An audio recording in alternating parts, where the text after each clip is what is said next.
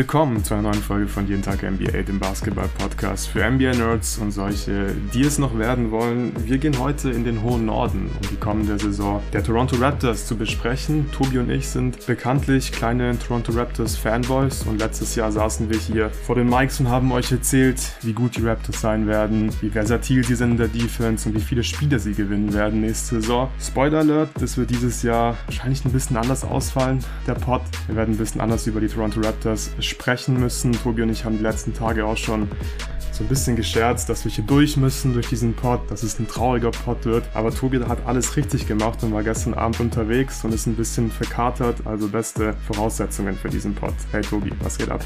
Hi Luca. Ja, ich bin in bester Stimmung, um über Dennis Schröder zu reden. Warte, ähm, willst du, bist du Dennis Schröder Hater oder ist es so ähnlich wie bei, wie bei Anthony Edwards, dass du sagst, er ist noch jung, der kann sich noch entwickeln, du findest ihn nur gerade noch nicht so toll? Das nee, nee, da ist der Zug abgefahren. Zug abgefahren, okay. Also confirmed, Tobi ist Dennis Schröder Hater. ja, was ist letzte Saison passiert bei den Toronto Raptors? Ich habe es gerade eben schon angeschnitten, ein bisschen darauf angespielt. Es war eine sehr komische Saison. Ähm, wir waren immer sehr, sehr high, was die Toronto Raptors angeht, aber das war einfach, das war einfach nix. Und zumindest unsere Erwartungen konnten die Raptors nicht erfüllen. Letzte Saison, Tobi, sind im Play-In gescheitert an den Chicago Bulls, auch sehr interessant. Und es gab während der Saison schon diverse Trade-Gerüchte um OG Ananobi, aber auch um Siakam und Fred Van Vliet. Am Ende haben die Raptors einen Win-Now-Move gemacht. Damit habe ich auch nicht wirklich gerechnet. Sie haben für, für Pearlfield getradet, haben dafür auch einen geschützten First-Round-Pick an die San Antonio Spurs geschickt. Es ist ein sehr, sehr interessanter Move, weil ich weiß einfach nicht, in welche Richtung die Raptors gehen möchten, was die Richtung der Toronto Raptors ist. Das wurde auch noch ein bisschen schlimmer im Sommer, als Fred Van Vliet dann die Raptors verlassen hat und bei den Houston Rockets unterschrieben hat und hat da im Prinzip auch nur zwei garantierte Jahre bekommen von den Houston Rockets. Das macht das Ganze noch so ein bisschen komischer, weil die Raptors hätten ihn mit Sicherheit irgendwie ein Vierjahres-Deal angeboten, aber Van Vliet wollte dann zu den Rockets. Ich weiß nicht, was die Raptors ihm jetzt genau angeboten haben, aber auf jeden Fall steht man für mich jetzt, zumindest stand jetzt, ohne klare Richtung da und das ist nie gut in der NBA. Außerdem hat man sich von Nick Nurse getrennt im Sommer. Da gab es dann auch einige Berichte, dass er das Team so ein bisschen verloren hat, dass es auf zwischenmenschlicher Basis nicht mehr so richtig gut funktioniert hat. Auch das ist einfach schwierig in der NBA. Das ist keine gute Basis, um erfolgreich Basketball zu spielen. Vor allem, wenn du 82 Spiele ähm, pro Saison hast, da sollten sich Coach und die Mannschaft schon einigermaßen gut verstehen. Jetzt ist Darko Dajakovic der neue Head Coach geworden. Bis zum ersten Mal Head Coach. War unter anderem schon bei den Oklahoma City Thunder Assistant Coach von Monty Williams. Letzte Saison war er bei den Memphis Grizzlies Assistant Coach von Taylor Jenkins und darf jetzt eben zum ersten Mal selbst ein Team betreuen. Auch hier gibt's einiges zu besprechen. Ich bin sehr gespannt, was deine Takes heute sind zu den Toronto Raptors. Tobi, bevor wir starten, gibt's noch kurz Werbung vom heutigen Sponsor.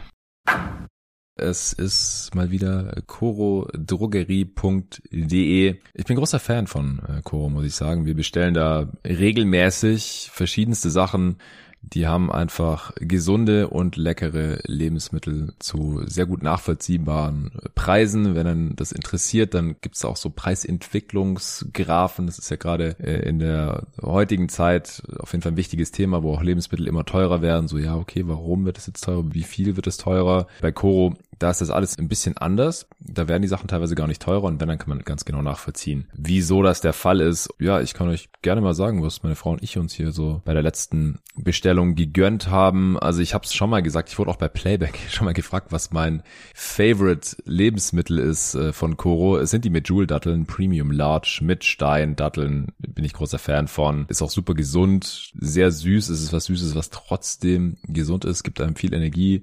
Kann ich sehr, sehr empfehlen. Dann äh, Bio-Mandelkerne, ja, Nüsse, auch eine gesunde Geschichte, gleich ein Kilo. Also was bei Cora halt cool ist, man kann es immer in, in, großen Mengen kaufen. Die legen halt Wert auf fancy Verpackungen oder so. Das sind einfach so große Ziploc-Bags und die verschwinden wir uns dann einfach direkt im Schrank oder man kann es umfüllen in was anderes.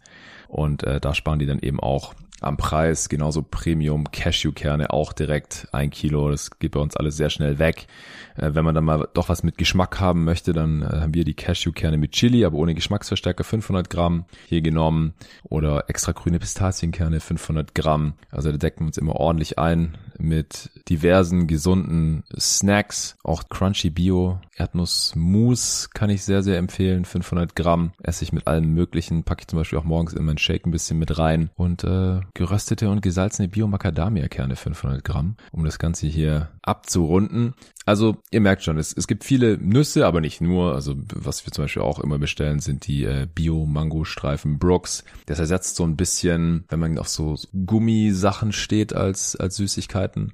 Nur dass es halt äh, Trockenfrucht ist, ist aber auch sehr süß und sehr aromatisch und halt viel gesünder, als wenn man sich irgendwelche mega gezuckerten und ungesunden Süßigkeiten die ganze Zeit reinschiebt.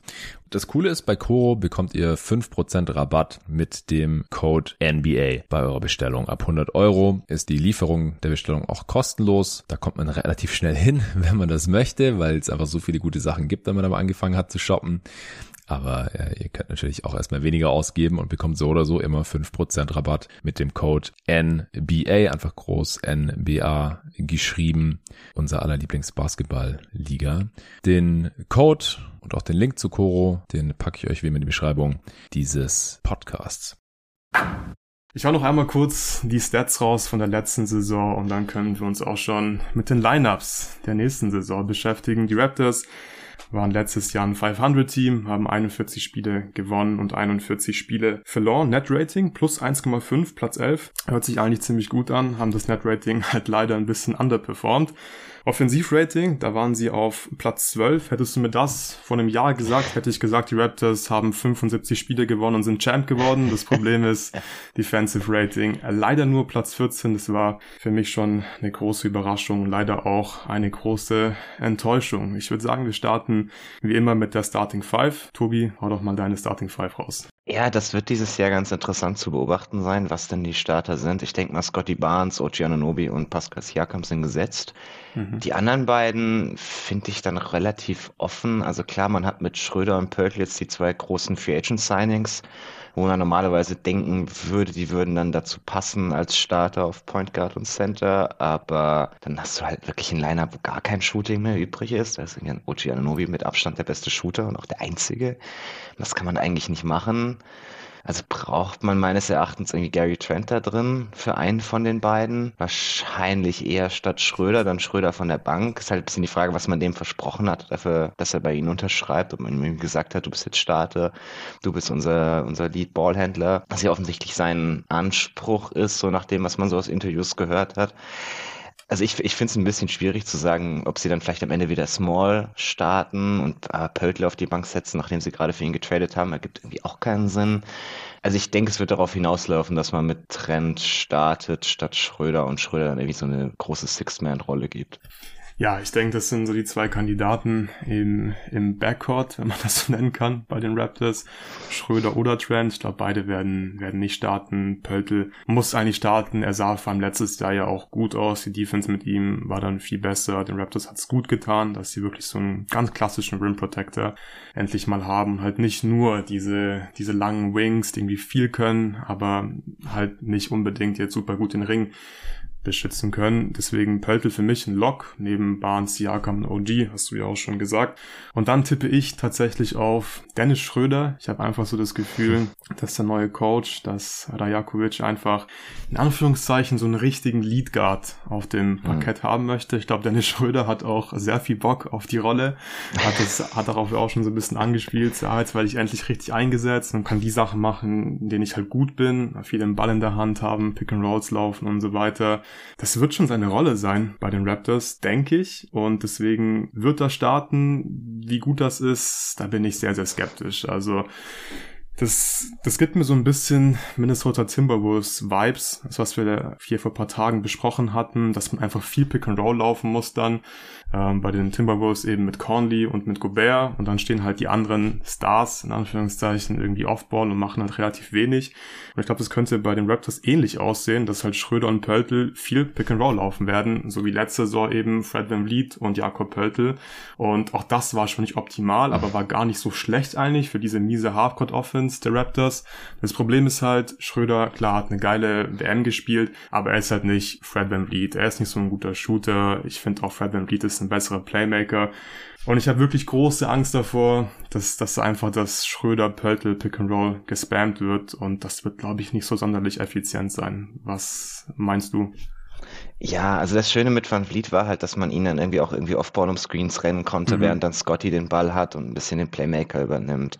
Oder Siakam agiert ja auch viel als Ballhändler. Und das sind halt beide Spieler, die im Unterschied zu dem, was wir bei den Timberwolves mit den Stars besprochen haben, die kannst du halt off-ball hinstellen und sie bringen Spacing. Das bringen Scotty und Siakam halt beide überhaupt nicht. Die brauchen beide den Ball in der Hand. Du willst die auch irgendwie aktiv einbinden, weil ansonsten sind die einfach gnadenlos verschwendet und sind am Ende irgendwie negative Offensivspieler. Und das ist es einfach nicht wert, um Pick mit Dennis Schröder zu laufen. Der, so gut er bei der WM auch war, auf, auf NBA-Niveau ist es halt ein bisschen schwieriger, weil ihm halt so der Wurf abgeht. Sich da wirklich Advantages zu kreieren, ist ein bisschen härter. Sobald die Gegner dann halt irgendwie athletische Vorteile auch ihm gegenüber haben, wird's halt ein bisschen eng. Und das mit Pörtl auch ein Big, der nicht spacen kann, sondern der, der muss halt hart zum Korb rollen. Das wird dann immer darauf hinauslaufen, dass die Gegner einfach hart undergehen, mhm. Pörtl den, den Roll wegnehmen und dann weißt du nicht mehr so genau, wo das eigentlich hinlaufen soll. Und man kann es halt auch machen, weil du bringst genug Hilfe irgendwie vom Flügel. Da ist ja keiner, den du irgendwie beachten musst. also das, ich finde das, ich finde das wirklich gruselig, den Gedanken an, an das Starting Lineup, weil das, also das hat einfach mit modernem Offensivbasketball dann nicht mehr sonderlich viel zu tun. das ist, also das hat letztes Jahr noch ganz gut funktioniert, indem man halt hart ans offensive Brett geht, indem man wenig Turnover selber produziert, äh, indem man halt die kleinen Dinge irgendwie außen rum tut. Man war auch letztes Jahr schon, was so E-Fico angeht, war man schon wirklich schlecht. Aber man hat halt wahnsinnig wenig in dieser Half-Court-Offense gespielt. Mit am wenigsten von allen Teams ist viel in Transition gegangen und so Dinge. Aber man hatte halt mit Van Fleet wenigstens so ein paar Optionen im Half-Court, wo man irgendwie Dinge um einen Off-Ball-Shooter machen konnte. Oder auch mit Gary Trent kann man so ein bisschen was machen wenigstens, wo dann halt Scotty direkt viel mehr Sinn ergibt in diesem offensiven Konstrukt, weil er selber als Scorer ist halt nach wie vor gnadenlos ineffizient und seine Stärken sind vor allem dann zum Tragen gekommen, wenn er irgendwie halt wirklich als Playmaker agieren konnte. Aus dem Short Roll haben sie das teilweise ganz schön gemacht. Oder auch wenn er irgendwie aus dem High Post den, den Playmaker spielen kann, während die Offball irgendwie um Screens, Screens rennen oder ähnliches. Das heißt, sah schon ganz gut aus. Und das ist halt die Art und Weise, wie du Scotty in der Offense effizient einsetzen kannst. Und wenn du ihm das wegnimmst, was, was machst du dann noch mit ihm? Also da musst du ja dann fast schon überlegen, ob du ihn am Ende auf die Bank setzt und stattdessen irgendwie Trend reinbringst, wenn er eh nur auf Ball rumsteht. Also so Richtung, mhm. Richtung beste fünf, wenn wir da drüber reden. Also wenn du Schröder den Ball in die Hand geben möchtest, dann sehe ich Scotty nicht unbedingt in der besten fünf. Und das ist nicht, nicht unbedingt ideal für dein, ich sag mal, preisgekröntes Prospect, das du entwickeln möchtest. Ja, ja, du hast gerade gesagt, gruselige Gedanken. Der Knackpunkt ist tatsächlich für mich dieses Pick and Roll, weil ich fand diesen Pöltl-Deal interessant. Also defensiv war es irgendwie klar, die Raptors brauchen eben diesen Rim Protector. Habe ich vorhin schon gesagt. Offensiv mhm. dachte ich mir so, okay, wird noch ein bisschen weirder jetzt, weil Spacing war natürlich letztes Jahr, war die letzte Jahre immer ein Problem bei den Raptors. Aber ich fand es eigentlich okay, weil man hat, man hat einfach im Halbfeld dann dieses Van Vliet Pöltl Pick and Roll gespielt. Und der Knackpunkt war eben, bei Van Vliet musst du halt overgehen. Du kannst halt Vorteile mhm. kreieren. Dann hast du zwar irgendwie kleine Fenster, vor allem kleine Passfenster, aber du hast sie halt so ein bisschen bisschen. Defense muss ein bisschen scramblen einfach, weil Van Vliet einfach gefährlich ist als Pull-Up-Shooter. Und sowohl Pöltl als auch Barnes sind, sind gute Playmaker im Short Roll, finde mhm. ich. Dann konntest du einen von beiden immer im Dunker-Spot parken. Dann gab's da vielleicht mal ein paar, paar Dump-Offs und die Offense war natürlich im Halbfeld trotzdem jetzt nicht geil mit diesen Lineups, wo du eben Pöltl auf dem Feld hattest, der dann Pick and Roll mit Van Vliet gelaufen ist, mit wenig Spacing drumherum, aber es hat funktioniert. Es war im Halbfeld, es war okay. Es war okay und man hat den Rest einfach sehr, sehr gut gemacht. Hohe Offensiv-Rebound-Rate wie immer. Man hat viele Turnover frustriert in der Defense, konnte viel in Transition kommen und man hatte halt mit Siakam, Barnes und Pöltl auf dem Feld ein Net-Rating von plus 11,6. Das ist, diese Lineups waren im 97. Percentile, Sample Size nicht allzu groß, 930 Possessions, aber immerhin, das matcht so ein bisschen den Eye-Test einfach. Mhm. Aber diese Lineups haben halt funktioniert, weil Fred Van Vliet diese Lineups zum Funktionieren gebracht hat. Und da bin ich halt mit Schröder sehr, sehr skeptisch. Und dann können wir jetzt von mir aus auch gerne über die besten Lineups sprechen. Du hast es ja gerade eben schon angeschnitten. Ich finde, es gibt da sehr viele Möglichkeiten, aber keine Haupt nicht vom Hocker. Ich habe bei allen Lineups eigentlich Bauchschmerzen, Kopfschmerzen. Ich weiß es einfach nicht. Hast du eine Lineup, die für dich irgendwie raussticht, wo du sagst, ja, ey, das könnte die Lineup sein, die einfach super gut funktioniert? Ich bin jetzt mal ein bisschen sehr out of the box und vielleicht ein bisschen gemein, aber ich glaube, die beste Lineup, die tatsächlich funktionieren könnte, wäre Ochi, Siakam und Pörtl. Die drei brauchst du, glaube ich, einfach. Mhm. Und da dann möglichst viel Spacing außenrum mit Trent und Grady Dick. Das ist für einen Rookie jetzt ein bisschen hart, aber es ist halt so ziemlich der einzige andere Shooter, den sie noch haben. Deswegen kann ich mir durchaus vorstellen, dass der relativ viele Minuten spielt auf dem Flügel. Und in dem Lineup hast du dann halt alles. Du hast Spacing, du hast Defense, du hast mit Siakam haben jemanden, der irgendwie den Ballhändler geben kann, der so in so ein Tight Spaces schon auch echt gut da drin ist. Du hast einen guten Rollman, du hast ordentlich, vor allem in der Defense hast du ein Konzept, das du spielen kannst, mit OG auf dem Ballhändler und, und Pörtl als Rim Protector. Also da kriegst du irgendwie alles zusammen. Das Ding ist halt, du kannst halt Scotty Barnes eigentlich nicht benchen, guten Gewissens.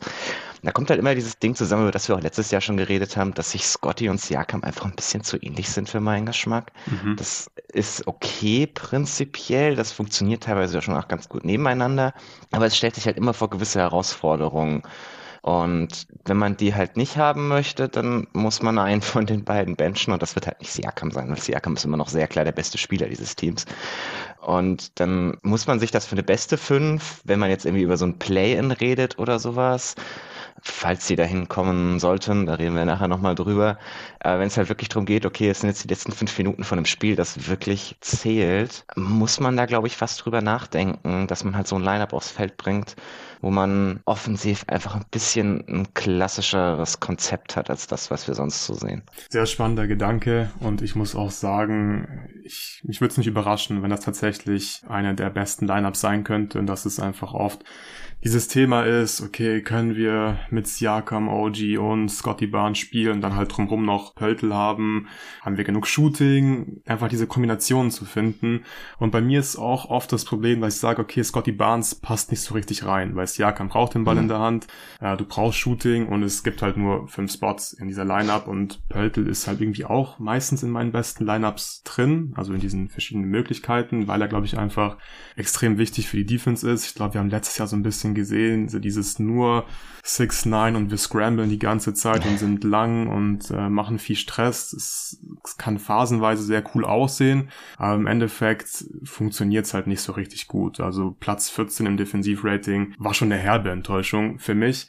Ich habe im Prinzip zwei Ansätze jetzt, was die beste Lineup angeht. Also einmal geht es ein bisschen in die Richtung wie bei dir, nicht nicht ganz so drastisch. Also du hast ja gesagt, es ist ein bisschen out of the box, aber ich kann es total nachvollziehen und ich finde es gar nicht so abwegig. Aber ich habe mir aufgeschrieben, man könnte im Prinzip einfach mal so ein normales NBA-Team aufs Feld stellen. Ich habe da noch Schröder drin. das ist ganz was Neues. Genau, ja. ich habe da Schröder drin, so eben als diesen Lead Guard halt. Mhm. Äh, dann habe ich mir aufgeschrieben Trent oder Grady Dick. Das ist auf jeden Fall ein Shooter brauchst, ein Movement-Shooter. Es musste einfach rein in ein normales mhm. NBA-Team. OG als Wingstopper, der auch respektiert werden muss oder das so ein bisschen bestrafen kann, wenn er ignoriert wird in der Offense. Siakam und Pöltl. Ich glaube, mhm. Schröder Siakam geht gerade noch so. Die können sich da so ein bisschen diese Ballhandling-Aufgaben teilen. Siakam kann natürlich auch viel in Transition pushen und da auch für sich und andere kreieren. Ich finde ihn da sowieso am besten, auch defensiv, finde ich dieses Lineup eigentlich ziemlich gut. Du hast halt immer noch genug Länge, du hast Rim Protector, Schröder kommt gut um Screens, ist aggressiv, auch Offball, Trent und Dick, die kannst du dann vielleicht ähm, verstecken so ein bisschen. Das, glaube ich, könnte einfach eine ganz normale NBA-Lineup sein, die funktionieren könnte. Was hältst du von diesem Vorschlag? Ja, habe ich mir auch überlegt. Ist ein bisschen die, die klassische Variante von dem, was ich vorhin vorgeschlagen habe. Kann ich schon nachvollziehen, den Gedanken. Ich weiß halt nicht, ob es mit Schröder, Siakam und Pörtl nicht fast schon wieder ein bisschen zu eng wird. Mhm. Aber ja, kann ich, kann ich sehen, das Konzept, weil du dann halt wirklich mehr so klassisches Pick-and-Roll laufen kannst. Da weiß Siakam dann schon, was er daneben zu tun hat. Das kann schon ganz gut funktionieren. Das haben wir von Siakam auch schon gesehen, dass er neben so einem Pick-and-Roll-Ballhändler durchaus agieren kann. Auch wenn da dann wahrscheinlich viel undergegangen wird, dann ist er irgendwie so ein Outlet am High Post oder sowas. Dann nimmt er seine langen Zweier. Das sind ja. Notfall, irgendwelche Notfallwürfe, die man dann halt immer noch gut einbauen kann. Also das, das Konzept verstehe ich sicherlich, ist ja relativ in die ähnliche Richtung wie meins vorher. Ja, genau. Also hier noch vielleicht so ein bisschen mehr Balance bei mir. Ich glaube, deine Lineup wäre offensiv vielleicht noch besser. Ich könnte mir vorstellen, dass die Lineup mit Pöltl dann eben ähm, defensiv ein bisschen besser ist. Offensiv definitiv jetzt nicht das Beste, was die NBA zu bieten hat aber insgesamt vielleicht einfach eine funktionierende Line-Up. Und dann wäre mein zweiter Vorschlag, einfach sowas zu machen, was man die letzten Jahre halt schon oft gemacht hat. Eine Line-Up rausschicken, die lang ist, die viel switchen kann, die viel Versatilität mitbringt in der Defense. Und da wären dann für mich Siakam, Scotty Barnes und OG Ananobi Locks. Und dann kann man die Line-Up auch einfach noch auffüllen mit Spielern wie zum Beispiel Pöltl, wenn du halt diese Rim Protector haben möchtest, oder mit Achua, wenn du einfach eine Weirdo-Lineup haben möchtest und jemanden haben möchtest, der offensiv irgendwie viele Dinge so halbwegs machen kann, aber nicht so richtig gut. Otto Porter ist für mich auch noch eine halbwegs spannende Personalie, in der Theorie zumindest, defensiv so ein bisschen als als intelligenter Teamverteidiger und offensiv jemand, der einfach nur stehen muss und offenen Dreier reinhauen muss und ein bisschen Spacing bringt. Das wäre halt auch noch so ein Ansatz von mir. Das Problem, was ich mit dieser Lineup habe, ist, ich frage mich, was die Raptors sein möchten, weil das ist ja im Prinzip genau das, was man die letzten Jahre gemacht hat. Und ich kann mir nicht vorstellen, dass der neue Head Coach hier reinkommt und einfach sagt, ja, ich mache im Prinzip genau das, was Nick Nurse mhm. gemacht hat. Deswegen glaube ich, werden wir einfach nicht mehr so viele von diesen langen, switchy Weirdo-Lineups sehen. Was ist dein Gedanke dazu? Ja, also es ist mit neuen Coaches immer so ein bisschen schwierig, wenn man sie halt noch nie gesehen hat, nicht weiß, worauf die irgendwie Wert legen. Wenn wir jetzt mal davon ausgehen, von dem, was Memphis die letzten Jahre gespielt hat, wo er halt die letzten drei Jahre war, mit als einer der Lead Assistants, dann ja, spielen die sowas halt normalerweise nicht, sondern haben schon immer irgendwo so Steven Adams mit auf dem Feld. Aber klar, die mussten halt auch immer irgendwie John Morant verstecken, den du nicht benchen wirst, der halt keiner von diesen langen 6-9 Guys ist. So jemand hast du jetzt nicht unbedingt bei den Raptors. Also das ist sicherlich für manche Minuten irgendwo ein spannendes Konzept. Es hängt auch mal ein bisschen davon ab, gegen wen man spielt, vermutlich. Man hat das letztes Jahr ganz schön gesehen. Dieser Defensivstil funktioniert eben nur gegen Teams, die sagen wir mal, eine gewisse Menge an Spielern haben, denen du nicht zutriffst, Entscheidungen zu treffen. Also mhm mit denen, wenn du Spieler, die du draußen irgendwo in der Linie stehen lassen kannst, wo du genau weißt, die kriegen den Ball und sie können höchstens irgendwie einen Dreier nehmen, aber sobald du sie dazu zwingst zu dribbeln und irgendwie zu passen oder Entscheidungen zu treffen, dann wird's ganz, ganz dünn. Weil auf die Spieler haben die Raptors immer gebaut von den Gegnern. Die musst du irgendwie von der Linie rennen, lass die Entscheidung treffen, sie machen irgendwelche Pässe durch diese ganzen langen Arme und der Ball ist weg und so passieren wir Unmengen an Turnover. Das Problem ist, und das ist auch so ein bisschen das, was wir, glaube ich, jetzt bei Toronto die letzten Jahre gesehen haben, die NBA hat sich wegentwickelt von diesen Spielern. Es werden immer und immer weniger solcher Spieler, die offensiv wirklich einfach gar nichts tun können, außer irgendwie so dieses klassische 3D, was vor drei, vier Jahren mal so ein bisschen in und, und hyped war, von ich brauche einfach nur jemanden, der sehr gut verteidigen kann und der vorne offene Dreier nehmen kann. Und das, das wird halt immer mehr klar, dass das nicht zieht, sondern du irgendwelche Outs brauchst von den Spielern, egal ob das jetzt so ein kurzer kurzer Dribble in die Midrange ist und, und da halt den Midranger nehmen oder dass du mal einen Pass spielen kannst oder dass du zum Korb ziehen kannst. Einfach, dass du mehr Entscheidungen treffen kannst. Und ich glaube, unter der Entwicklung haben die Raptors jetzt die letzten Jahre wahnsinnig gelitten. Das ist so ein bisschen, also für mich so ein bisschen die Erkenntnis der Raptors-Saison vom letzten Jahr, weswegen dieser Spielstil einfach nicht mehr zieht. Und ich glaube, das wird auch, das wird auch nicht mehr werden, weil die NBA entwickelt sich davon nicht mehr weg, sondern immer nur mehr in diese Richtung. Wir sehen das jedes Jahr im Draft, es werden immer und immer mehr Spieler gezogen, die eben nicht nur dieses klassische, okay, ich kann verteidigen und ich kann werfen, fertig sind, sondern denen man halt zutraut, Dinge zu tun, die noch andere Sachen sind, außer einfach nur offene Dreier zu nehmen. Und deswegen glaube ich, dass auch die Raptors jetzt kapiert haben, dass sie von diesem Stil wegkommen müssen. Man hat das letztes Jahr, glaube ich, mit dem Purtle Trade schon gesehen, dass das irgendwie so eine Erkenntnis ist, die man gewonnen hat, auch selber aus der Saison. Und es hat mit Purtle einfach auch sehr viel besser funktioniert. Das heißt gar nicht mal unbedingt, dass man Purtle jetzt irgendwie, wie, wie San Antonio getun, getan hat, immer in so einen tiefen Drop steckt und sagt, hä, passt schon irgendwo, wir, wir spielen das klassische Rudy Gobert-Ding. Sondern man kann ja auch mit ihm viel mehr Druck auf den Ball machen und so. Da kann man schon relativ viel machen. Ich glaube, dass die Raptors sich eher dahin entwickeln wollen und wir dann deutlich weniger von diesen 6-9-Lineups sehen werden in gewissen Stints hat man einfach gar keine anderen Optionen, weil man nicht genug Spieler hat, die nicht das sind. Also man mhm. hat sich jetzt auch wieder irgendwie mit der Jalen McDaniels reingeholt, der auch wieder so ein Flügel ja. ist ohne Wurf. Also man hat einfach nur eine sehr begrenzte Menge von Spielern, die nicht diesem Schemata entsprechen. Egal, ob das jetzt Fat Young ist. Ich weiß nicht, bei Otto Porter, der war ja letztes Jahr verletzt und dann raus am Ende. Ich weiß nicht, ob der dieses Jahr wieder spielen kann und wenn er von der Verletzung wieder zurückkommt, wie der aussieht. Ich glaube, da würde ich jetzt eher nicht viel drauf hoffen. Aber egal, ob man jetzt eben so Fat Young, Chris Boucher, wie, wie sie alle heißen, das ist ja alles irgendwo am Ende irgendwo derselbe Typus, den mhm. man halt über Jahre angesammelt hat, wie blöd. Und klar, ganz, ganz ohne die wird man nicht auskommen. Und es wird Gegner geben, gegen die man das macht. Aber gegen manche kann man es halt wahrscheinlich einfach nicht. Ja, ich finde das gerade sehr schön erklärt, warum das nicht mal so gut funktioniert in der NBA. Ich glaube, es kann phasenweise immer noch ganz gut funktionieren. Aber ich denke auch, die Raptors, die werden jetzt, die werden sich jetzt verändern zu, wir wollen halt nicht mehr diese, diese Lineups haben, wo wir kein Rim Protector haben, wo wir nur irgendwie ganz viel Stress machen zu einfach normaleres NBA-Team, trotzdem halt noch mit möglichst viel Länge, weil Länge ist immer, ist immer hilfreich in der Defense, aber einfach klassischer Rim Protector, ähm, oft auch dann trotzdem einfach ein Guard auf dem Feld, wie Schröder oder Gary Trent. Und ich finde, die Raptors, die sind ja auch auf eine Art irgendwie tief. Also haben viele Spieler, wo ich sage, ja, die würden wahrscheinlich eine Rolle spielen bei anderen NBA-Teams. Aber du hast es gerade eben ja auch schon angeschnitten.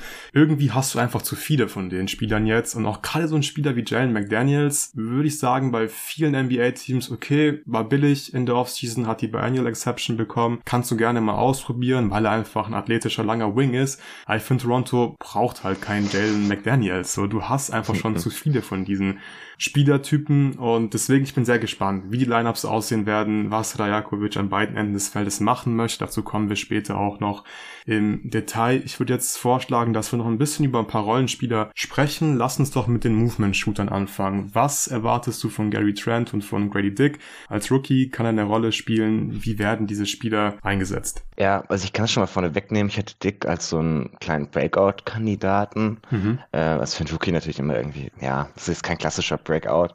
Aber er könnte für einen Rookie, glaube ich, überraschend viele Minuten spielen, weil sie eben dieses Off-Movement-Shooting dringend brauchen. Das kann Dick. Dick kann dazu auch mal irgendwie so ein bisschen Pass spielen ist halt jemand, der das Spiel sehr gut versteht, der so ein gutes Feel for the Game hat und der damit in einer, in einer Offense wie den Raptors schon sehr gut tun könnte, weil das, wie gesagt, alles immer ein bisschen eng ist. Du brauchst jemanden, der schnelle Entscheidungen treffen kann, wahrscheinlich nicht viel Platz hat, den Ball bewegt. Er ist jetzt niemand, der irgendwie Rim Pressure oder sowas hat. Dafür braucht man sicherlich andere Spieler, das war in den letzten Jahren auch immer eher eine Schwäche von dem Team, so der, der klassische Rim Pressure. Dafür hat man sich wahrscheinlich Schröder jetzt reingeholt auch. Aber man, also man könnte dieses Skillset auf jeden Fall sehr gut brauchen von, von Dick. Deswegen kann ich mir gut vorstellen, dass der schon als Rookie irgendwie so 25 bis 30 Minuten spielt durchaus.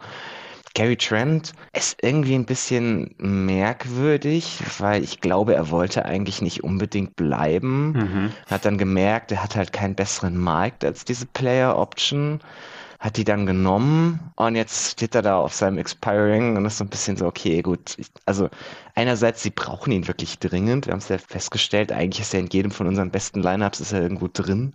Oder in vielen Starting-Lineups würde er auch deutlich mehr Sinn ergeben als andere. Also sie brauchen dieses Shooting von ihm eigentlich er ist halt defensiv, also ich bin kein Fan von ihm. Er wurde letztes Jahr mal so ein bisschen gehypt, weil er unfassbar viele Steals geholt hat, aber das war halt einfach nur reines Gegamble. Das war, was war so ex, das Extremum von diesem Raptor-Scheme, was halt nicht funktioniert hat, dass du immer viel zu hart auf den Ball gammelst, anstelle von mal den Gegenspieler vor dir zu halten. Und deswegen, also wenn das muss er ein bisschen runterschrauben, dann könnte das ein bisschen besser reinpassen. Aber eigentlich brauchen sie auch ihn wirklich dringend als so ein Guard, der so halt, der halt wirklich werfen kann in hohen Volumen, der so ein bisschen was mit dem Ball machen kann. Auch bei ihm ist es jetzt niemand, der irgendwie wahnsinnig Rim Pressure oder sowas hat, aber der einfach mal zweimal dribbeln kann und irgendwie sich nicht völlig verdribbelt. Das wird ihnen schon helfen. Alle beide sollten eigentlich eine relativ große Rolle bekommen, meiner Meinung nach. Ja, da gehe ich uneingeschränkt mit. Du, du brauchst dieses Shooting einfach so dringend. Also alle Spieler, die in Toronto halbwegs diesen Ball Richtung Korb schmeißen können, hinter der Dreierlinie, die müssen einfach in die Rotation, die brauchen eine große Rolle. Ich bin auch sehr gespannt, ähm, wie Trent jetzt unter einem neuen Coach spielen wird, weil zum einen, ich stimme zu, er gambelt einfach zu viel, aber ich glaube, er war auch schon, vor allem in Portland damals, hatte er auch schon einfach solider verteidigt On-Ball mit ein bisschen weniger. Ich gamble die ganze Zeit auf Steals. Ich glaube, das kann er wieder so ein bisschen korrigieren einfach äh, dieses Jahr. Vielleicht hat er auch mehr Bock auf Defense, keine Ahnung, kann da einfach in einem normaleren System seine Rolle defensiv spielen, wird jetzt nie ein riesen, riesen Plus-Verteidiger sein, aber vielleicht auch keine große Schwachstelle. Und Grady Dick, ich finde den Pick auch ziemlich cool, weil normalerweise im Draft jetzt nach Fit zu draften, ist jetzt normalerweise nicht so geil, aber ich finde bei den Raptors macht es einfach sehr viel Sinn. Adressieren hier wirklich ganz, ganz äh, dringend Need und Grady Dick passt da ziemlich gut rein. Ich habe jetzt nicht viel von ihm gesehen, so ein paar YouTube-Breakdowns äh, und so weiter. Aber auch da hat man oft gesehen, dass er schon so Entscheidungen treffen kann, nachdem man Closeout attackiert hat. Und das könnte halt Gold wert sein für die Raptors. Klar, es ist ein Rookie, da muss man vorsichtig sein, aber ich habe auch so ein bisschen die Hoffnung, dass er direkt einen positiven Impact haben könnte. Und für mich zwei Spieler, mit denen ich, ähm, ja, oder bei denen ich mit großen Rollen einfach rechne. Wie sieht's denn aus mit diesen ganzen Weirdos, Tobi? Wir haben schon ein paar von denen angesprochen. Chris Boucher, Achua, Jalen McDaniels, solche Spieler, Thaddeus Young. Was erwartest du bei denen? Werden die Rollen automatisch schrumpfen, weil man einen anderen Coach hat, weil man Schröder hat? Oder gibt es jemanden, der raussticht, wo du sagst, ja, der wird auf jeden Fall eine ganz kleine Rolle haben und wird wichtig sein für dieses Team? Ja, also man muss die Rollen von den Spielern eigentlich allesamt einschrumpfen, glaube ich. Gerade wenn man halt irgendwie Dick dann viele Minuten geben möchte, Pörtl jetzt mehr Minuten gibt, dann bleibt einfach nicht so viel übrig. Also Precious Achua sehe ich jetzt eigentlich offensiv einfach absolut keine Rolle in diesem Team für ihn, muss ich sagen. Aber leider, ja. Ja, leider. Es, es, es tut weh, aber also er hat defensiv sicherlich ein hohes Potenzial, aber offensiv ist das alles so roh und also ich, er passt einfach nicht wirklich zu den anderen Spielern. Du bräuchtest um ihn herum schon irgendwie ein sehr spezielles Umfeld, damit er, glaube ich, da wirklich gut reinpasst. Und das, das haben die Raptors einfach das genaue Gegenteil davon. Deswegen, bei ihm würde ich, glaube ich, tatsächlich drauf gehen, dass er eher zu wenig Minuten bekommt und sehr eingeschrumpft wird in seiner Rolle.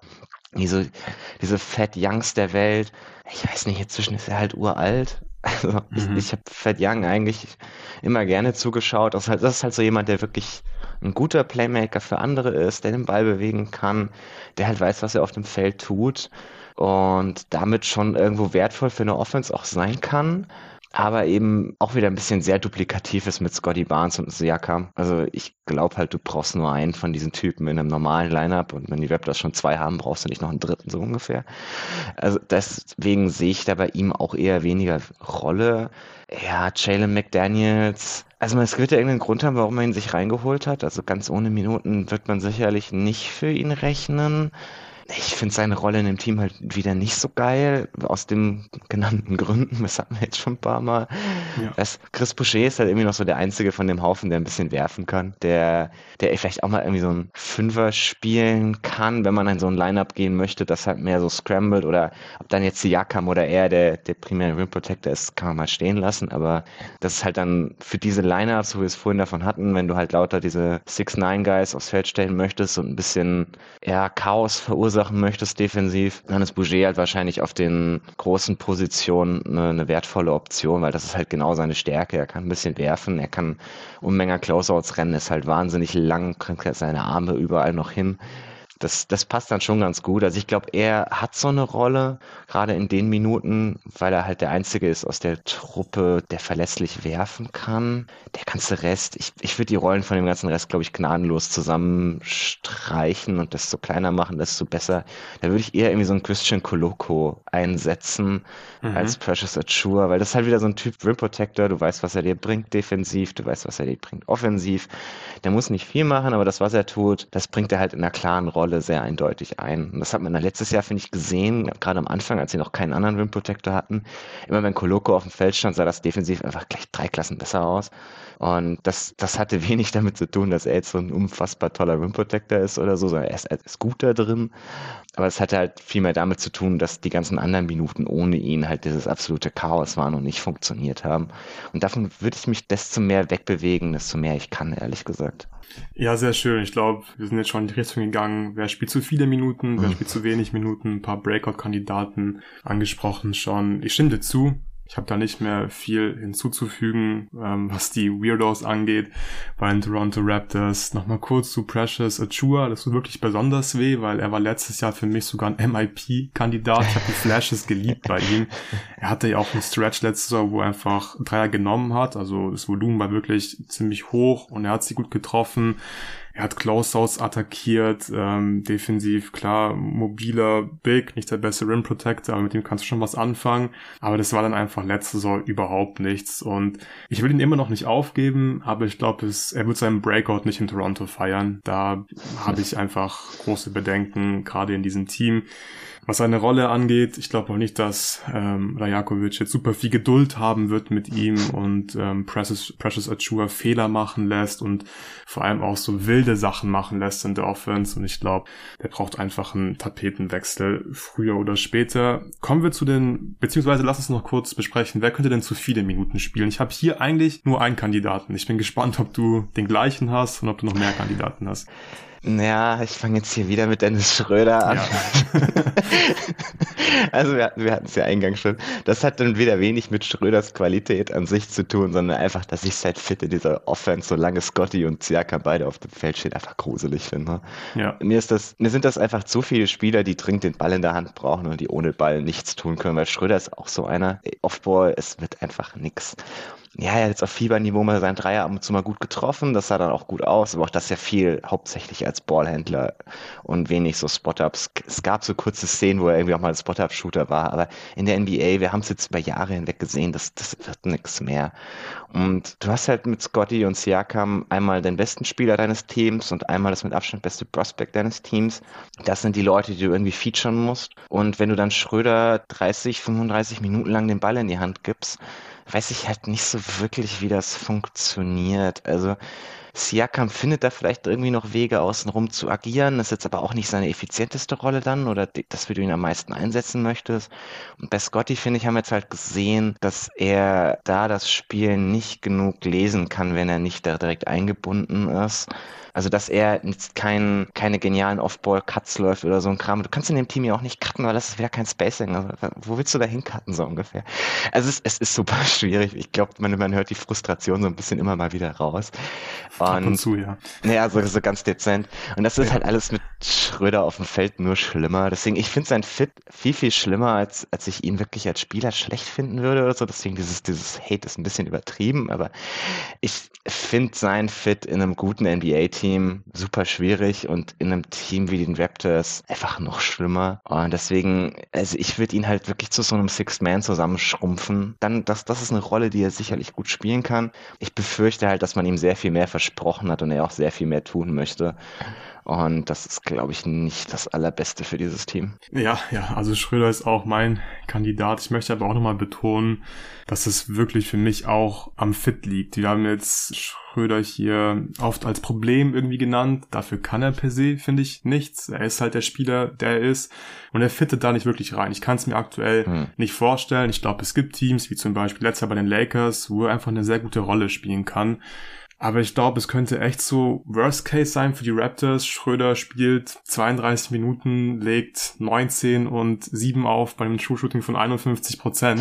Das wäre für Schröder nicht effizient, aber die, die, die, die Raw Stats wären da. Und dann, glaube ich, sieht's echt hässlich aus in der Offense. Man wird ähm, nicht viel Spiele gewinnen. Dazu kommen wir aber auch später noch. Aber wie gesagt, an alle Schröder-Fans, die ihn bei der WM jetzt auch gefeiert haben, Schröder kann ein guter Spieler sein, aber der Fit in Toronto ist einfach nicht optimal. Ich kann es mir nicht vorstellen und deswegen ja kritisieren wir ihn hier gerade ziemlich viel, obwohl er dafür an sich jetzt nicht, nicht wirklich was kann. Kommen wir zu den Breakout-Kandidaten. Ich finde, hier gibt's ja einen ganz klaren Breakout-Kandidaten. Dann habe ich noch zwei weitere Spieler aufgeschrieben. Ich lasse dir wieder den Vortritt. Ich kann mir denken, über welchen Spieler wir jetzt ein bisschen sprechen werden. Tobi, wer ist denn dein Breakout-Kandidat Nummer eins? Ich hatte ja vorhin schon mal Grady Dick, aber können, können wir mehr über Grady Dick reden? Ich will nicht. Du musst, du musst. Kommen. Nein, also ich, ich, ich denke, wir müssen jetzt an der Stelle über Scotty Barnes reden, weil er ist so der einzige klassische Breakout-Kandidat. Das Problem ist halt wieder, ich traue ihm in diesem Umfeld einfach absolut nicht zu. Das ist, das hat wieder weniger mit Scotty Barnes selber zu tun, wobei ich auch sagen muss, ich fand sein zweites Jahr jetzt wirklich sehr enttäuschend. Also wir haben aus dem Short, gerade wenn er so Short Wall war, haben wir immer wieder dieses Playmaking gesehen, das hat auch wirklich gut funktioniert. Dann hast du halt gesehen, dass dieses Passing schon sehr speziell sein kann. Das Problem ist halt so ein bisschen so die Creation by himself ist halt viel dieses Midrange-Gechucke, irgendwie diese Semi-Post-Ups, die nicht so wirklich funktionieren. Und es ist als Scorer einfach gnadenlos ineffizient. Das ist auch nochmal sehr viel ineffizienter geworden, als es in Jahr 1 war.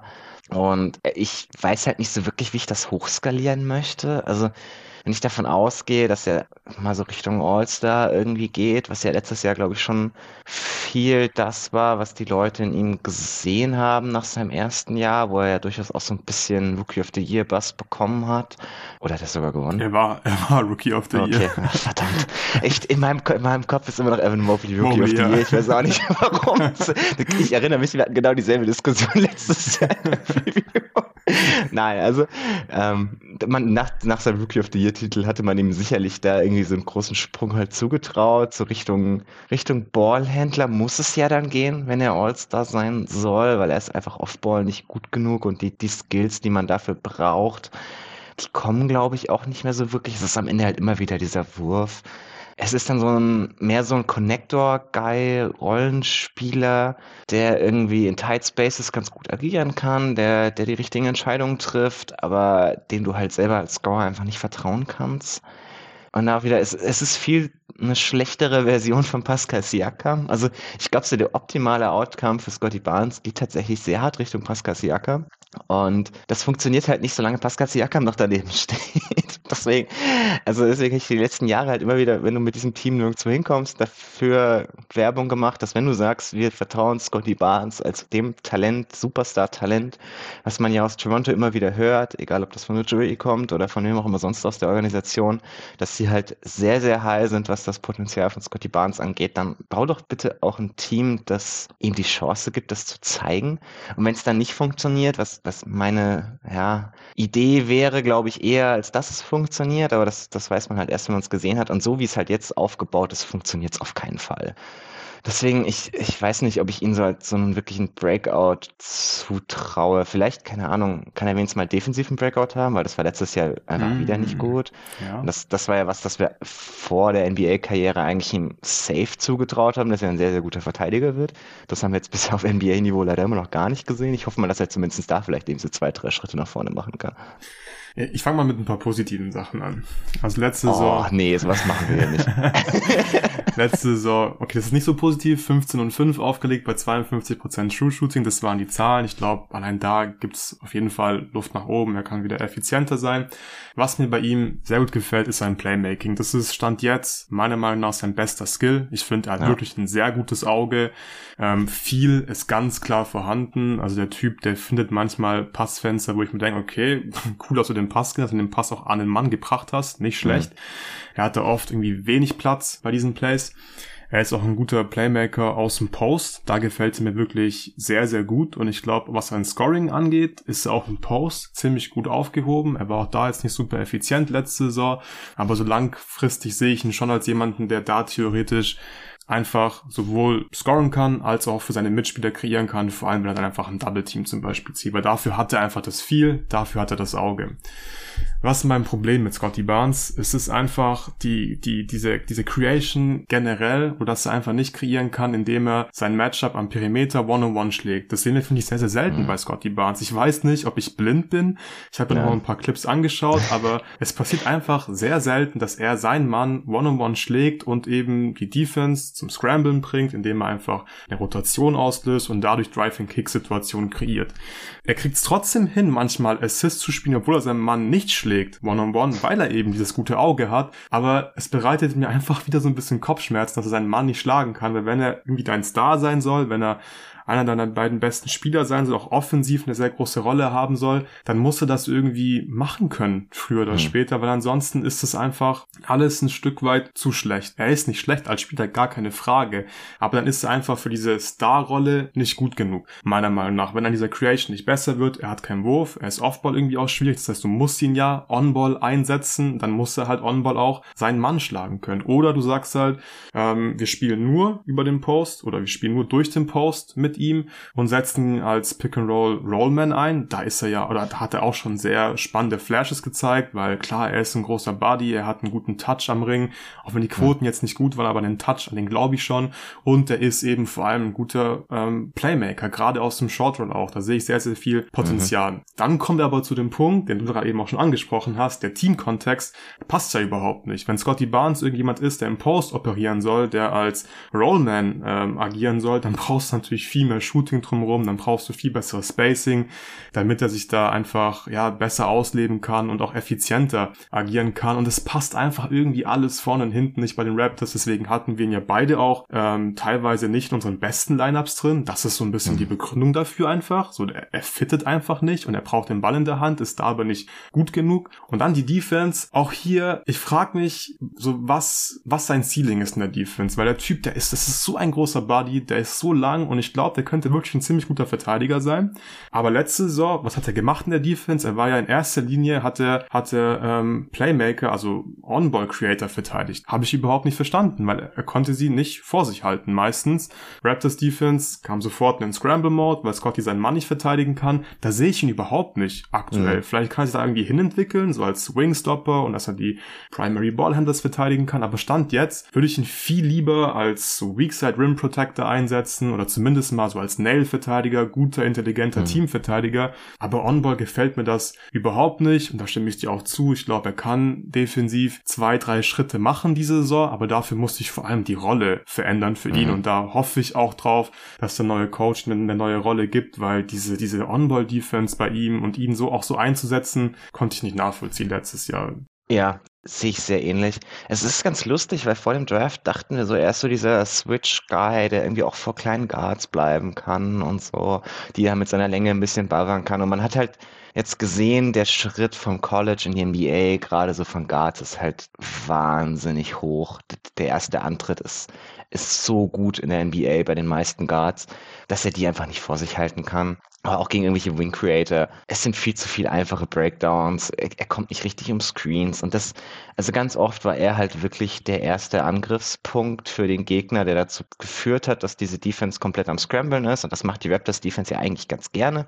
Und also es ging so in ihre schlechtesten Gewohnheiten rein, was er dann auch gemacht hat on-ball. Es, es war dann auch oft on-ball so ein bisschen das, was wir vorhin bei Grant, Gary Trent hatten. Das war zu viel. Also er versuchte immer ja. irgendwie die Hand rauszustrecken. Hier ein Stil, da ein Stil. Und dann ist der Gegner plötzlich an ihm vorbeigelaufen und das zieht einfach nicht mehr so wirklich. Also ich, ich sehe das relativ ähnlich wie du, so als Nail-Verteidiger, weil er halt das Spiel lesen kann, ist er wahrscheinlich noch am besten aufgehoben. Wo wir bei dem Punkt sind, das ist halt auch Pascal Siakams beste Rolle. Also mhm. ich, ich bleib dabei, ich finde die beiden wahnsinnig ähnlich.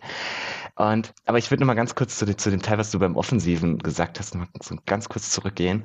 Es ja. ist ganz lustig, weil wir beide haben als letztes über Anthony Edwards geredet und Scotty Barnes ist so der, der Anti-Anthony Edwards. Also Anthony Edwards ist der Typ, der seinen Gegner jederzeit schlagen kann.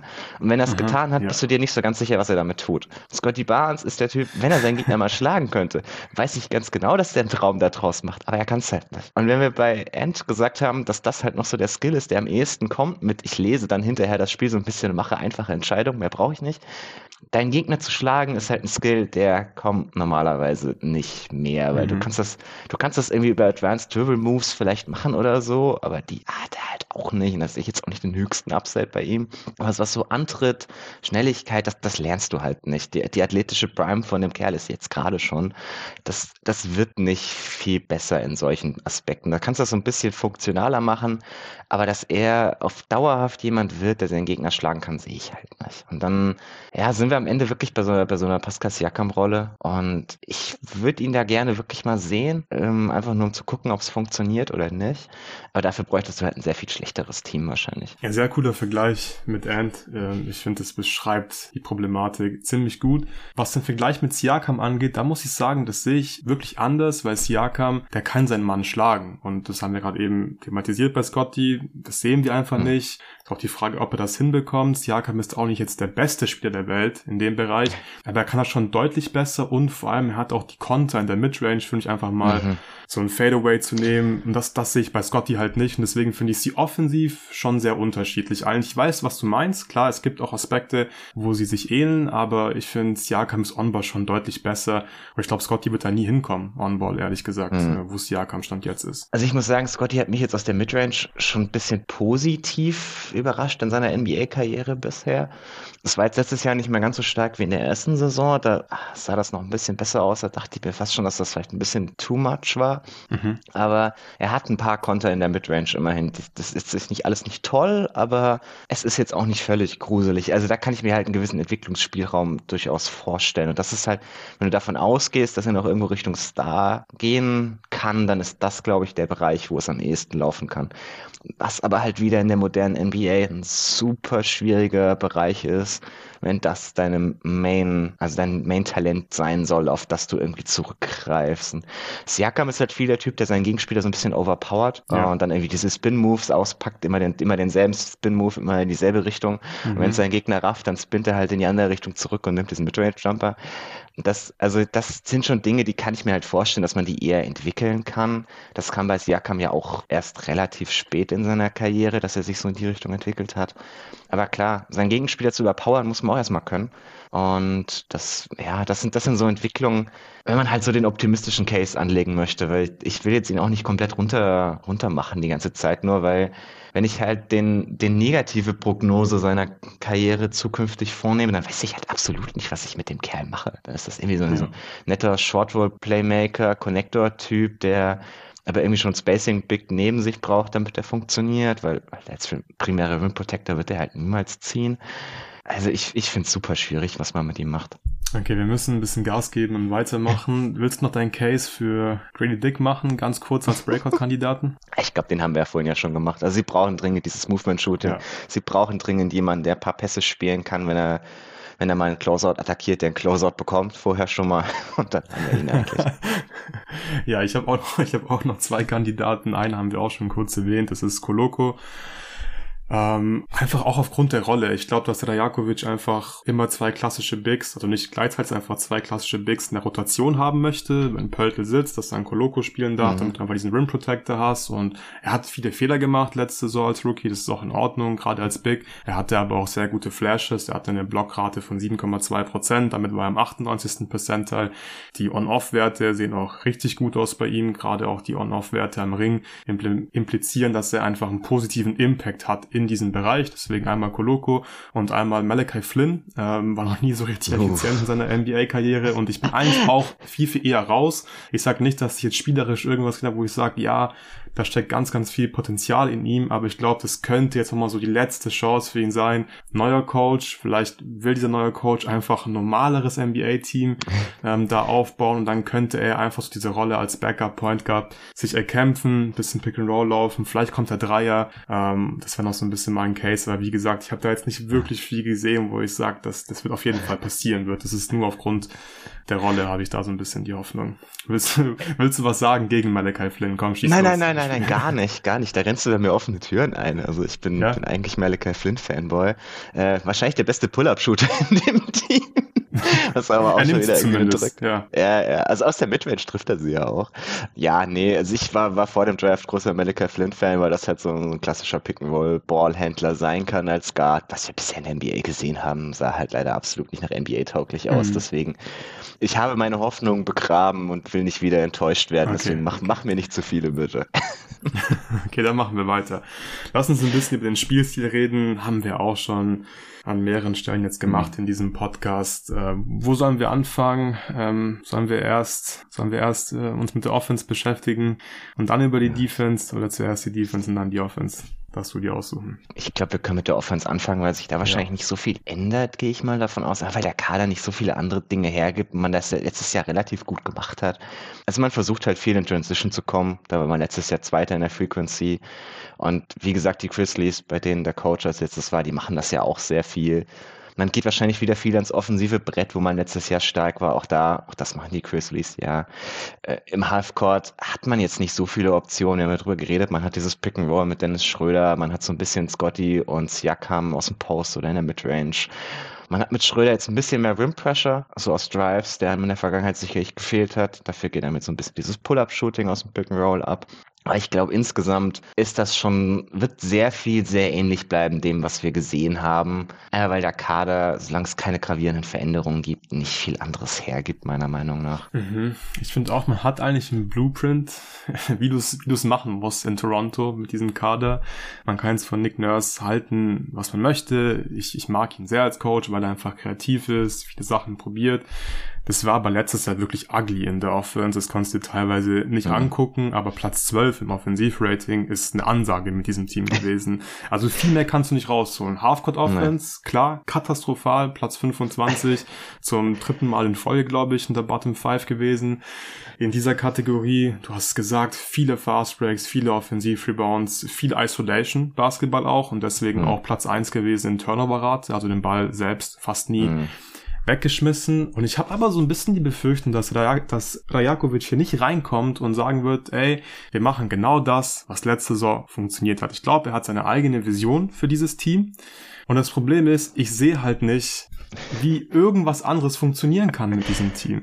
Ja. Keine Ahnung, was jetzt genau läuft. Ich habe so das bisschen das Gefühl, dass er mehr, also dass er halt auch wieder viel Pick and Roll laufen möchte, wie am Ende der, der letzten Saison Pöltl und Van Vliet, mhm. jetzt eben mit Schröder oder auch von mir aus gerne mal Inverted Pick and Roll oder Siakam und Pöltl, aber einfach generell mehr Pick and Rolls, weniger Isolations. Das könnte ich mir vorstellen, dass man auch noch mehr durch den Post spielt.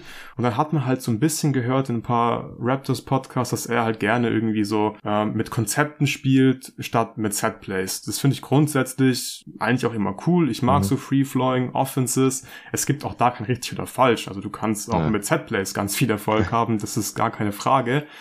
Ähm, aber ich frage mich, was willst du für Konzepte spielen? Weil für sowas brauchst du eigentlich immer... Offensiv-Rebounds. ja, genau. Unser Konzept ist Offensiv-Rebounds. Danke, Nick Nurse. Nee, dafür brauchst du halt Shooting. Du brauchst einfach diese, diese Gravity, um Lücken zu reißen. Du brauchst Spacing. Das sehe ich halt einfach nicht.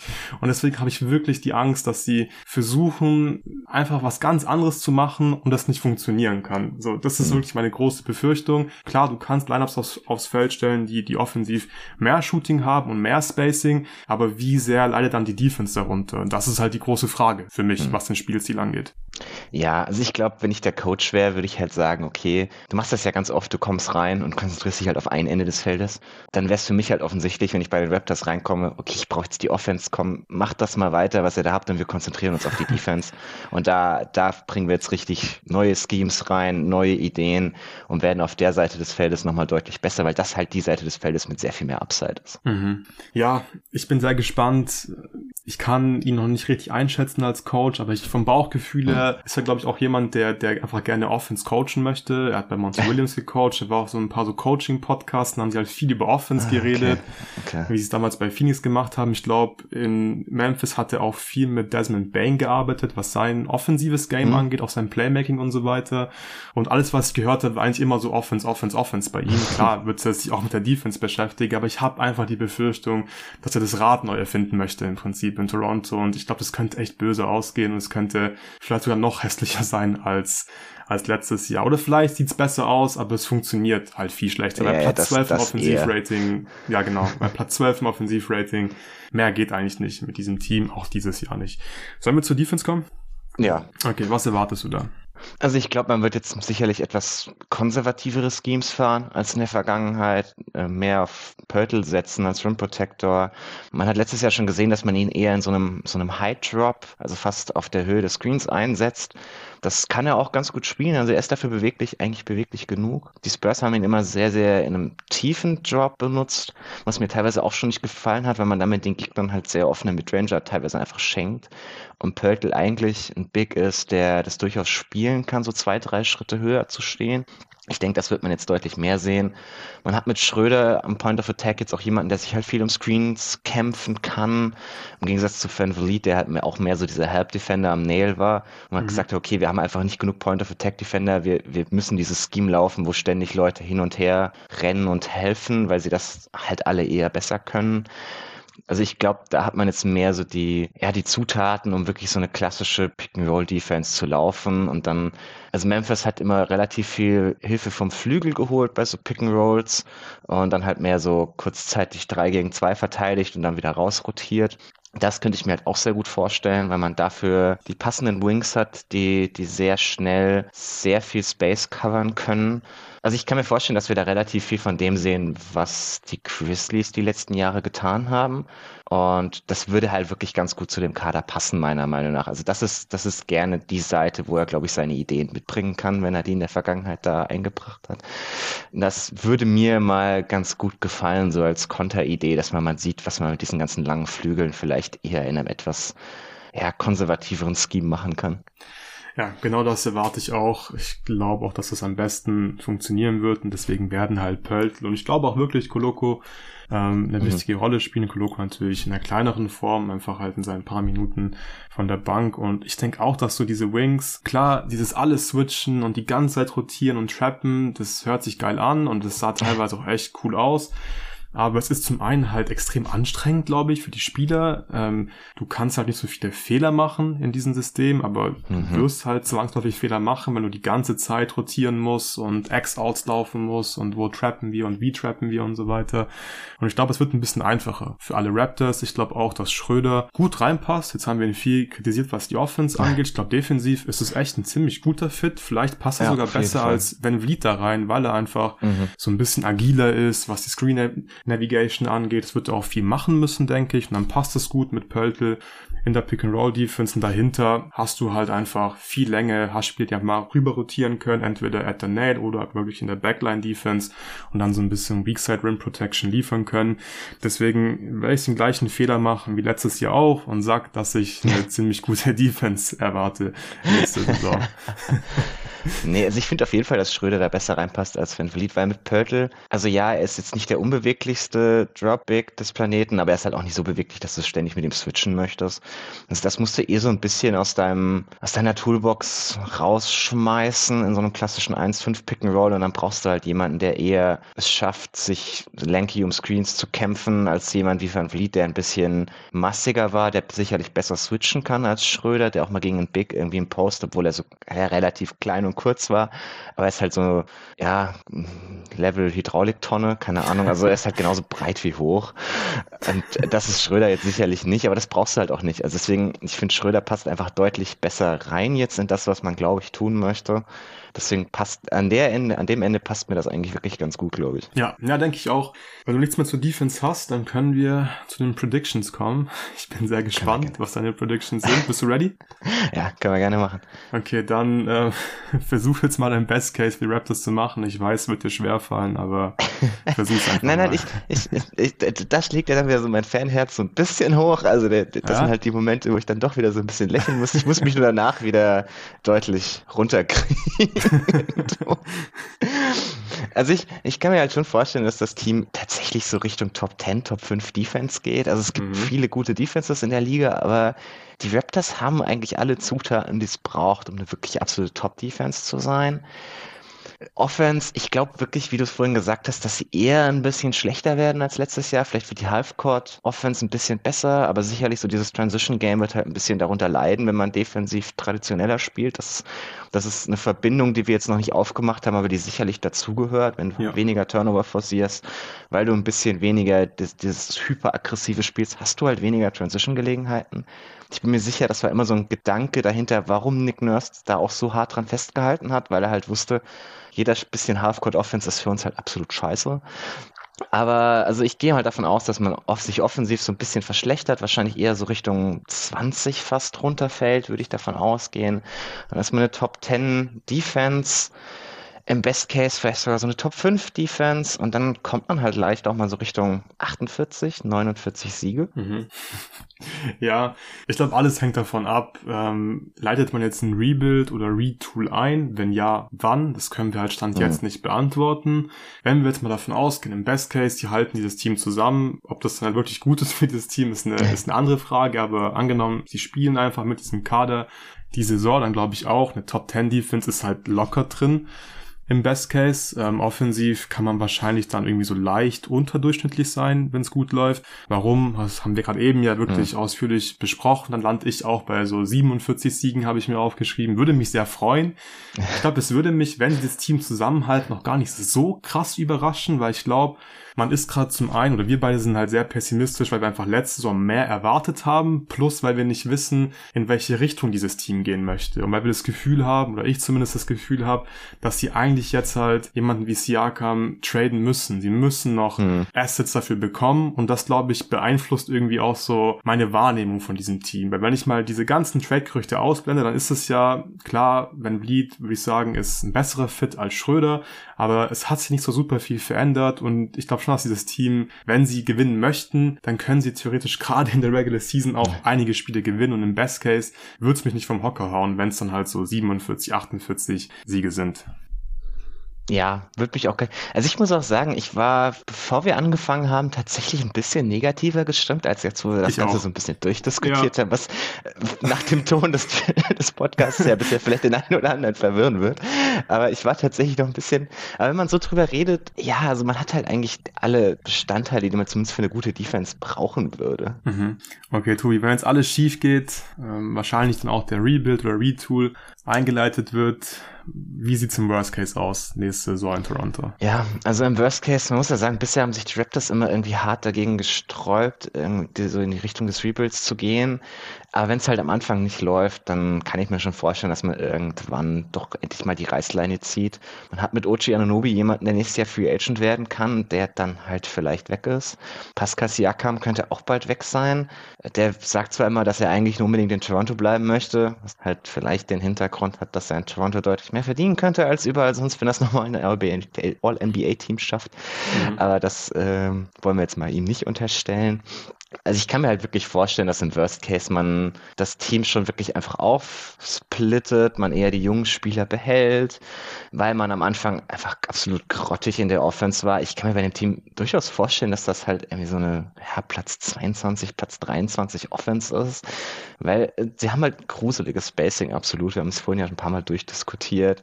Und wenn dann die Defense nicht direkt eingespielt ist, weil man halt ein komplett neues Scheme laufen muss und so, dann kann es halt auch sein, dass man sich auch defensiv nicht unbedingt verbessert erstmal am Anfang.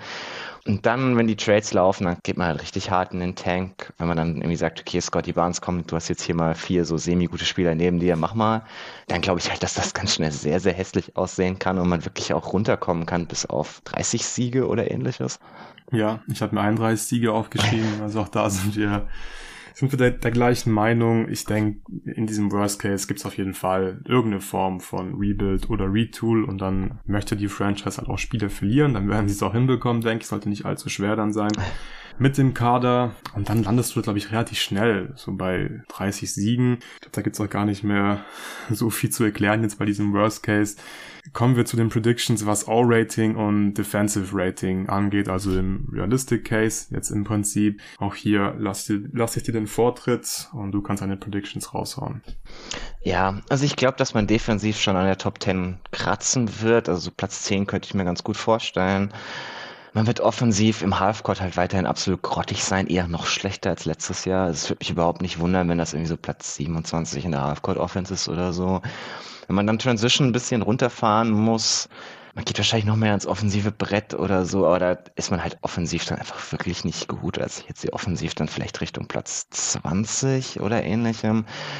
Und ja, dann müsste am Ende bei einem Net-Rating, das vielleicht so knapp negativ ist, dann fängst du an, irgendwelche Trades zu machen zur Trade-Deadline, ziehst dich danach noch ein bisschen runter. Also gerade OG kann ich mir eigentlich nicht vorstellen, dass man den jetzt irgendwie nochmal hält, weil irgendwann muss man doch mal, also man kann nicht noch einen Spieler in Free Agency ohne Gegenwert verlieren. Das hat man jetzt mit Lowry gemacht, das hat man mit Van Vliet gemacht. Wenn man das jetzt mit OG Ananobi auch noch tut und der wird halt nächstes Jahr einer der heißesten Free Agents sein, mhm. weil die paar Teams, die Cap Space haben, die gut sind, die brauchen alle so einen Typen wie ihn. Philly. Ja, genau. der, der Moye leckt sich schon die Finger danach. Und das, das kann man nicht zulassen, dass das nochmal passiert. Also wenn man von ihm kein hartes Commitment hat, dass er da bleiben möchte, dann, dann muss man ihn eigentlich traden und dann habe ich sie am Ende jetzt mal so bei 38 Siegen. Okay, dann wärst du ganz knapp über der Over-Underline. Die liegt nämlich bei 37,5 Siegen. Ich bin im O-Rating mich noch ein bisschen pessimistischer als du. Ich habe mir aufgeschrieben, dass ich sie in der Bottom 5 sehe, also auf Platz 25. Es ist aber vielleicht ein bisschen okay. zu hart, merke ich gerade. Du hast ja gerade eben noch mal ausgeführt, okay, Halfcourt Offense wieder sehr, sehr schlecht, aber eigentlich, wenn sie ja wieder viele Offensiv-Rebounds holen, auch wenn sie ein bisschen weniger in Transition kommen, werden sie trotzdem noch, glaube ich, viel in Transition spielen und dann bist mhm. du wahrscheinlich automatisch schon da raus aus der Bottom 5, aber ich sehe sie auch nicht besser als Platz 20 und dann halt ziemlich nah an Platz 25, so würde ich es jetzt mal formulieren, mhm. auf jeden Fall nicht gut in der Offense, das können wir festhalten. Defensiv-Rating, auch hier möchte ich ein bisschen vorsichtiger sein als letztes Jahr. Ich glaube, sie werden definitiv eine durchschnittliche Defense Defense aufs Parkett stellen, mit Tendenz eher in Richtung Top 10 als in Richtung Top 20.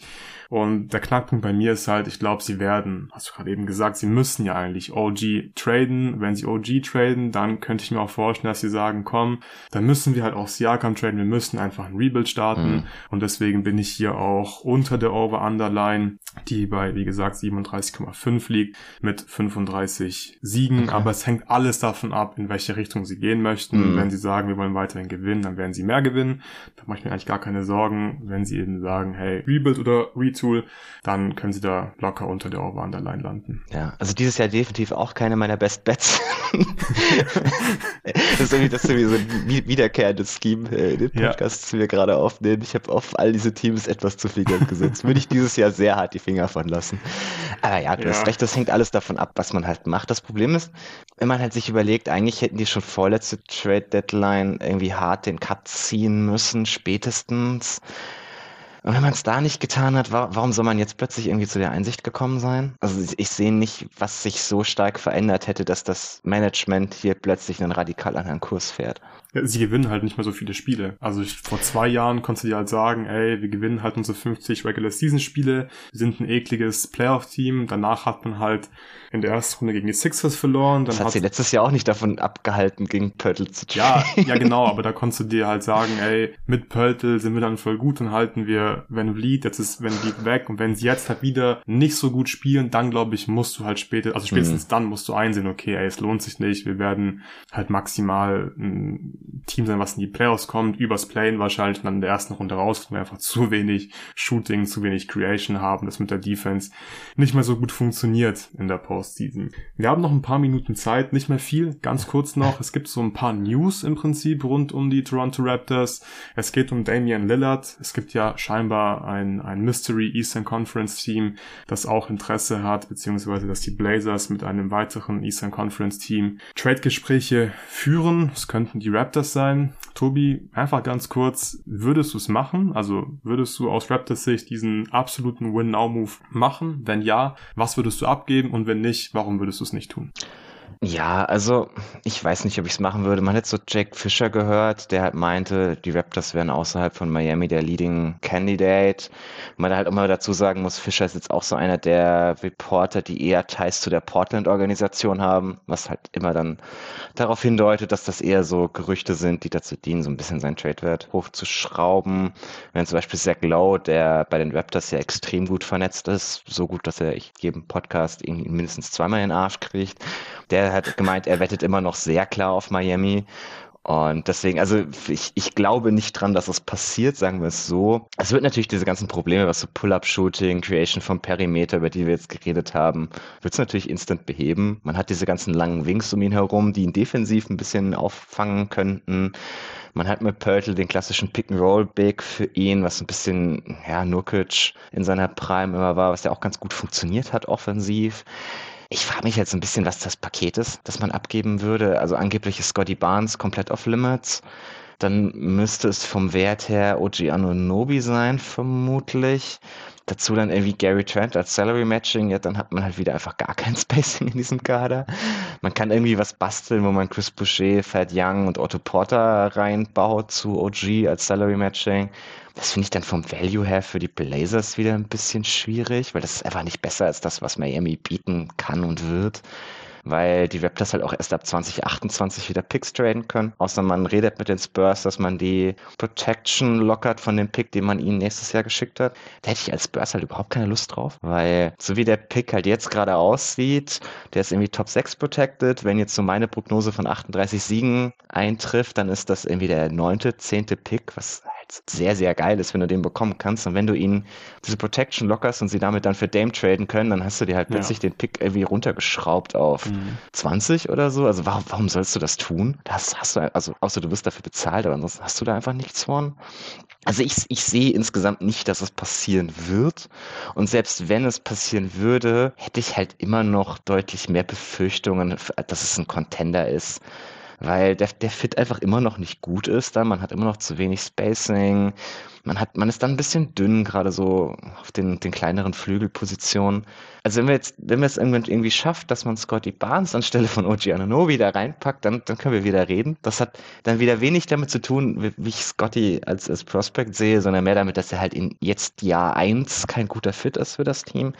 Weil, also man hat mit Lillard, muss halt klar sein, man hatte noch so ein, zwei Jahre mit ihm auf höchstem Niveau und dann hört das auf.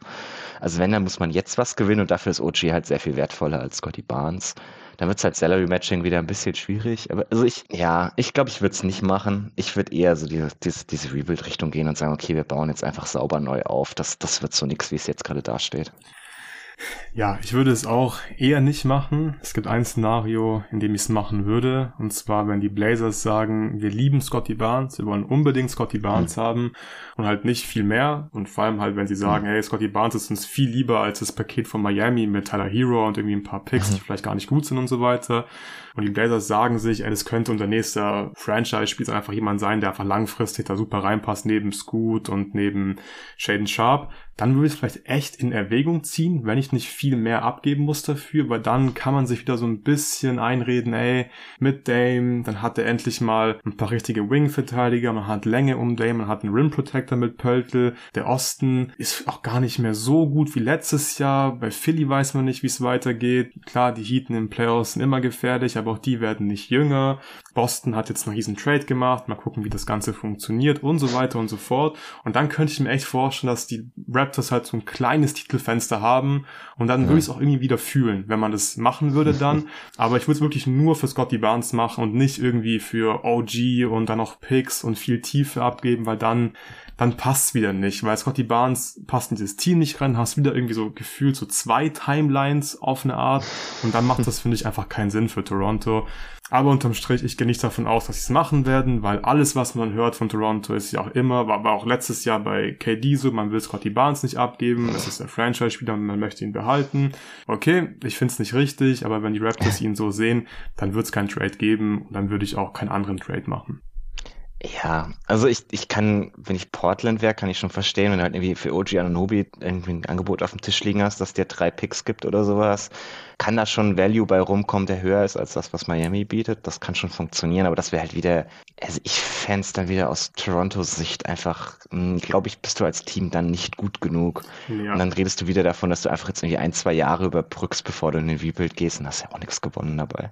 Ja, stimme ich dir absolut zu. Dann sind wir jetzt durch mit der Raptors Preview. Ich finde, wir haben es dann doch ganz gut geschafft. Es gab ein paar positive beziehungsweise immerhin spannende Sachen zu besprechen. Vielen Dank dir, Tobi. Immer gern. Wie immer, wir werden noch die Jazz Preview gemeinsam aufnehmen. Wenn ihr alle Previews hören wollt, also auch die, die nur für Supporter veröffentlicht werden, dann könnt ihr auf Steady Supporter werden und alle Folgen in Zukunft hören.